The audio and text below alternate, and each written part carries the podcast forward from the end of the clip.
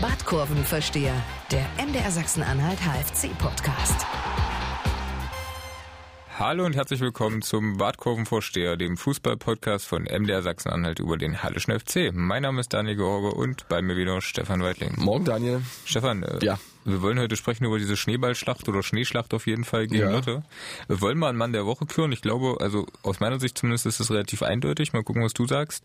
Und wollen natürlich auch über das Derby sprechen am Mittwochabend des HFC gegen den ersten FC Magdeburg. Richtig, 2030, live im Fernsehen und live im Stadion. Hm. Und im Stream, glaube ich, sogar auch. Ja? Also. Alles. Alles und im Radio natürlich auch. Genau. Also ja, überall. Und vielleicht können wir es jetzt gleich schon mal anteasen. Wir werden mhm. uns am Donnerstag auch treffen äh, zu einer Sonderepisode des Podcasts mit dem Kollegen Guido Hensch vom FCM Podcast und ähm, werden dann quasi eine Sonderepisode machen. Okay.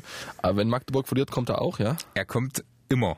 Ja? Okay. Also er stellt mhm. sich auch bei Niederlagen. Ah, sehr gut. Ich glaube aber, wenn du mit ihm vorher darüber diskutieren würdest, dann glaubt er fast, dass der FCM gewinnt. Aber das ist ein anderes Thema. Lass uns vielleicht mal chronologisch vorgehen und ja. erstmal über diese Schneeschlacht gegen Lotte sprechen. 1 zu 0, ganz wichtiger Sieg. Ne? Mhm, so ist es. Und äh, ich glaube, die Danksagungen an Schiedsrichter Florian Kornblum sind mittlerweile auch schon raus, weil äh, dass er das Spiel angepfiffen hat. Besser hätte es für den HFC nicht kommen können, äh, nicht kommen können, denn ähm, das war so eine Art Stimmungsaufheller, wie ich fand im Stadion dieser Sieg. Und nicht nur das, es war vielleicht auch so eine kleine gefühlte Stimmungswende, ob es wirklich eine richtige Wende wird, da hängt natürlich das Spiel von Magdeburg noch dran. Das müssen wir abwarten. Aber zumindest war es so ein, ja, so man hat es gemerkt diesem Stadion, jawohl, sie sind wieder da. Und dieses Spiel hat eben auch, wie ich fand, zwei Dinge gezeigt. Der HFC kann Abstiegskampf und er kann es auch unter wirklich fiesesten Bedingungen.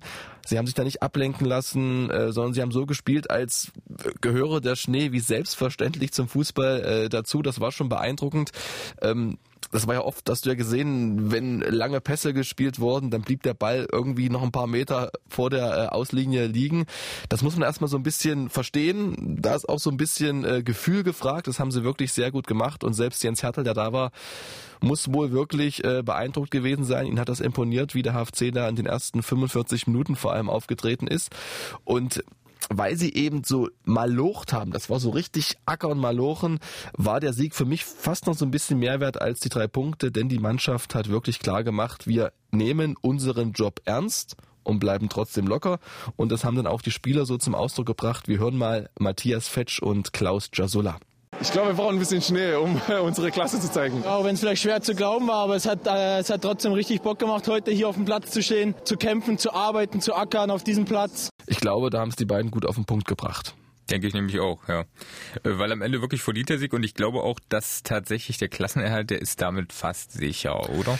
Ja, also das hatten wir ja schon äh, letzte Woche so ein bisschen angedeutet. Ähm, der Busfahrer vom Hallischen FC, der braucht die Routen nach Neugersdorf oder Fürstenwalde wohl nicht einspeichern.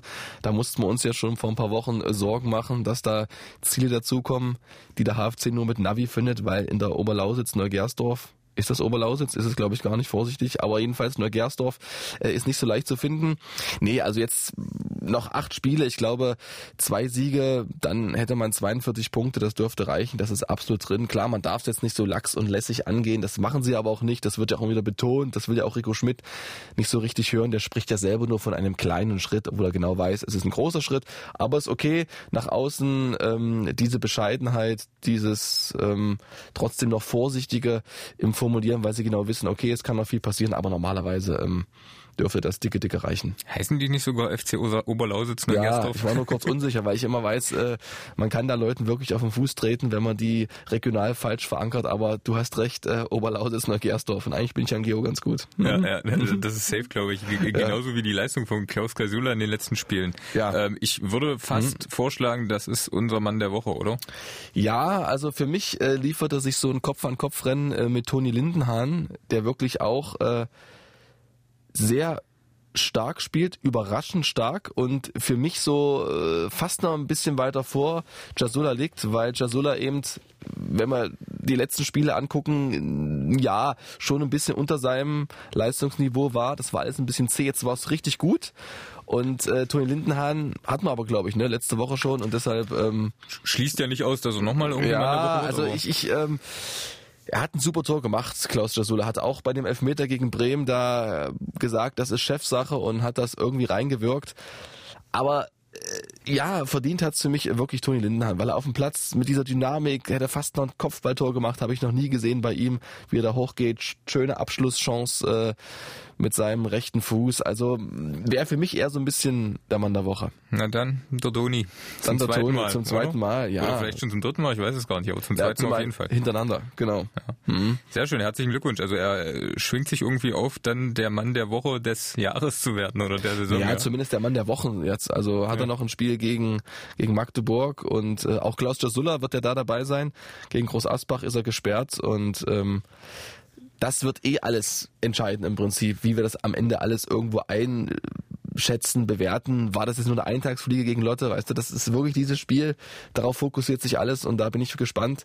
Das wissen ja auch die HFC-Spieler, wie sie trotzdem irgendwie locker bleiben, weil jetzt kann man nicht sagen, ja, wir dürfen es nicht zu hoch anhängen. Das ist der Lieblingsspruch von äh, Rico Schmidt, wenn der Druck irgendwie da ist. Wir dürfen es nicht zu hoch anhängen.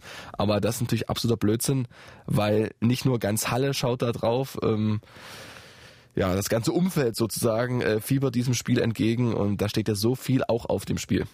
Ich habe in der MZ heute einen ganz interessanten Vorschlag gelesen. Mhm. Also äh, der HFC gewinnt quasi dieses Pokalspiel, also das mhm. schenkt der FCM ab und dafür schenkt der HFC das Punktspiel her. Ich glaube, ähm, dass das so kommt, ist schwieriger, als wenn wir es neutral ausspielen. Weil mhm. wie, wie, es ist natürlich mit dem Augenzwinkern gemeint, ist mir klar. schon klar.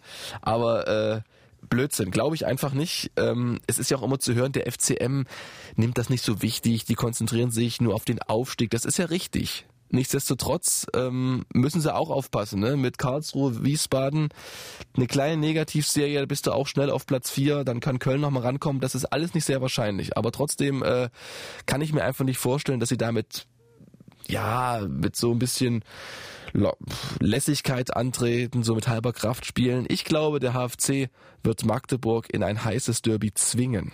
Und äh, mit dieser Explosivität und Aggressivität, wie es äh, Halle gegen Lotte gemacht hat, äh, bin ich da auch guter Dinge. Und dann muss sich Magdeburg quasi wehren, wenn sie nicht irgendwie ja untergehen wollen, was ja auch so für die Gemütslage von Spielern nie gut ist, wenn du so ein Derby verlierst, auch wenn es jetzt nur Landespokal Viertelfinale ist für Magdeburg, die eh schon alle denken, es wird so und so mit dem Aufstieg reichen und damit auch äh, mit dem DFB-Pokal. Da bin ich wirklich vorsichtig und ich glaube, äh, Jens Hertel nimmt das auch sehr, sehr ernst. Er war ja auch in Halle trotz der ganzen Schneewidrigkeiten, hätte sich das Spiel ja auch bei der Telekom angucken können oder nochmal eine Zusammenfassung. Nee, macht er nicht. Und das äh, ist für mich auch ein Zeichen, wie ernst und professionell er seinen Job nimmt. Definitiv und vielleicht auch, weil es halt noch zweimal gegen den HFC auch einfach geht. Richtig, ja. genau. Und in der Liga, äh, wir wissen es ja, letzte Saison hätte der HFC äh, das Unentschieden nicht erreicht, sondern hätte verloren gegen Magdeburg, dann wäre mhm. Magdeburg quasi aufgestiegen und zumindest Relegationsplatz wahrscheinlich. Ja. Und äh, das kann nochmal ganz entscheidend werden. Also Magdeburg spielte noch gegen äh, Karlsruhe, Wiesbaden, gegen Köln, gegen den HFC da kannst du auch mit nur zwei Punkten da rausgehen und dann äh, war's das mit dem Aufstieg. Wo wir das jetzt ja sowieso schon mhm. ein bisschen vermischen, äh, gezwungenermaßen quasi HFC und FCM von ja. dem Derby. Der Kollege Hensch hat im FCM-Podcast heute eine ganz interessante Sache angesprochen. Und zwar meinte er, dass dieser Helm von Klaus Kiasula schon irgendwie hilft beim Kopfballspiel und eigentlich, naja, nicht ganz so legal sein durfte. Ja, also ähm, ich glaube, sowas wird wie überall abgenommen. Also da kann sich ja zum Beispiel kein Wikingerhelm aufsetzen. Das würde, glaube ich, helfen. Klar, aber also der, Punkt, der Punkt war einfach, natürlich ist es als genehmigt, logisch, aber mhm. irgendwie gehst du als Gegenspieler schon ein bisschen anders ran, wenn da einer mit dem Helm auf dich zukommt, ja. Ja, aber äh, der Schädel ist hart.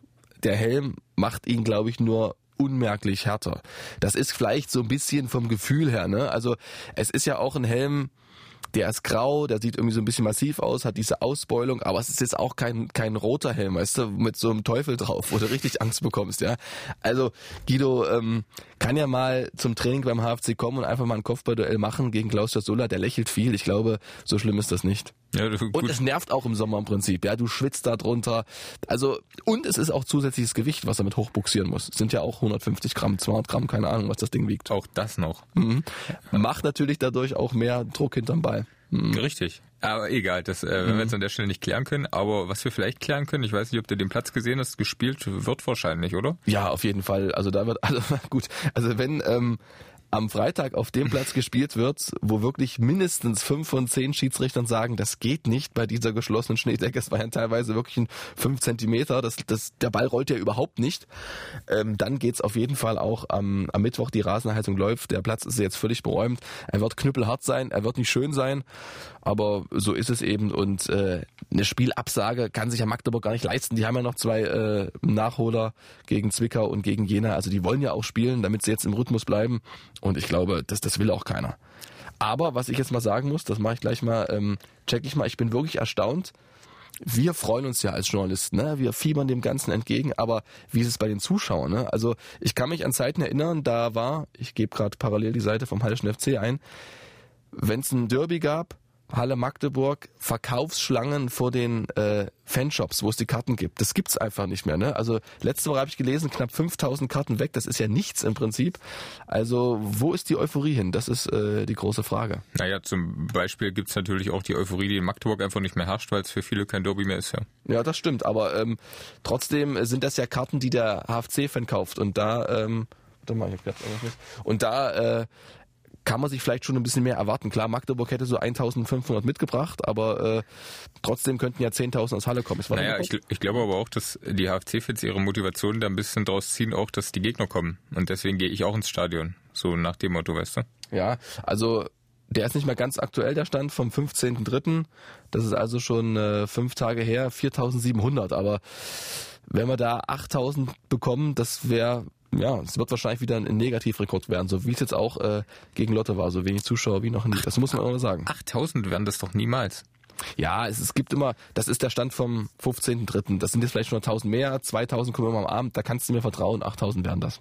Da würde ich dagegen wetten, das werden maximal 7000. 8000. Wir wetten um ein Kaltgetränk. So machen wir das. Ja, 7000 maximal.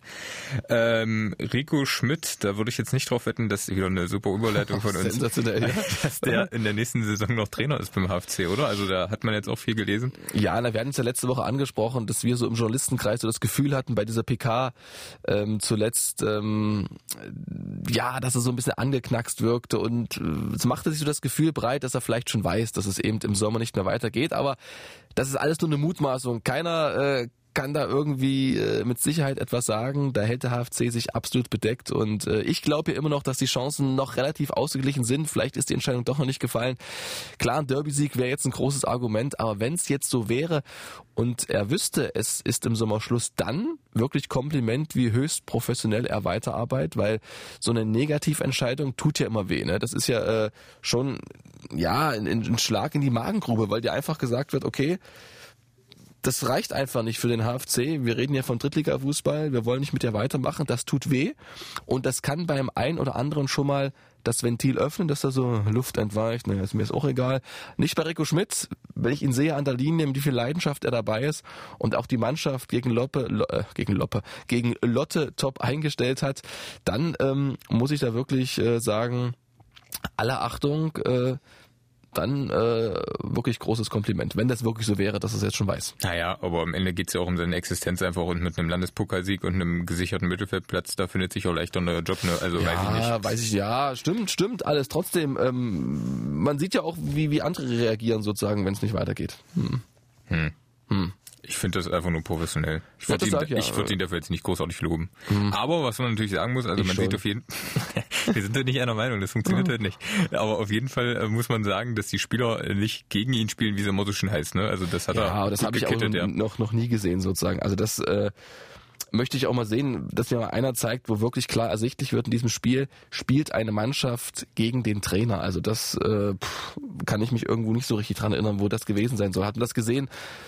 Als äh, Bernd Hollerbach beim HSV äh, rausgefeuert wurde bei dem Bayern-Spiel, klar, die haben 6-0 verloren, aber irgendwie hm, geht eh nichts gegen die Bayern. Weiß ich nicht. Anders hm. formuliert, er kann sie motivieren immer wieder. Irgendwie ja, dann doch, ja. Genau. Hm. Ja gut, die motivieren sich natürlich auch selber. Ich meine, sie wissen alle, die Verträge laufen aus. Und wenn wir mal ganz ehrlich sind, wenn wir uns mal auf diesen Kader, diesen Kader anschauen, bis auf Erik Zenger, der weiß, okay, er ist nächstes Jahr äh, sicher in der zweiten Liga dabei. Ob er spielt, ist eine andere Frage. Wissen alle. Und das reicht nur für die dritte Liga. Da hat sich jetzt keiner an dieser Saison hervorgetan und sagt, okay, ich klopfe an in der zweiten Liga wie letzte Saison äh, oder wie davor Sören Bertram oder Osave. Da ja. ist keiner dabei. Das sind alles äh, gute bis mittelmäßige Drittligaspieler. Von denen wahrscheinlich äh, mehr als die Hälfte nächstes Jahr nicht mehr da sein werden, ne? Das ist die große Frage. Also mein Tipp ist ja, das will ja mal keiner hören beim HFC, wird mir auch ausgeredet, ähm, dass sie alle erstmal dieses Magdeburg-Spiel abwarten und dann fallen die Entscheidungen. Das ist ja letzte Woche schon zu, zu, hören gewesen. Ja, die Entscheidung für den neuen sportlichen Leiter steht kurz bevor. Nichts war die Woche. Äh, okay, ich war im Urlaub, vielleicht ähm, haben sie gewartet. Haben sie gewartet sozusagen. Ja, ja. Aber ähm, nee, äh, ich glaube, man wartet dieses Magdeburg-Spiel ab, weil ähm, da geht es auch noch ein bisschen um Geld und wer weiß, wie das ähm, noch den Kader beeinflusst. Ähm, deshalb äh, glaube ich, man wird nach diesem Magdeburg-Spiel die Emotionen abkühlen lassen, egal in welche Richtung. Und dann äh, purzeln wahrscheinlich vor Ostern dann erste Namen durch, sportlicher Leiter, Vertragsverlängerungen etc. Gut, dann machen wir das so, warten dieses Spiel auch ab am Mittwochabend und äh, treffen uns ja am Donnerstag wieder zum Spezialpodcast. Genau, zum Guido Hensch trösten. Oder andersrum, wir warten ab. Stefan, genau. ich danke dir für heute, bis, bis Donnerstag. Na, tschüss. Ciao, ciao. Badkurvenversteher, der MDR Sachsen-Anhalt HFC-Podcast.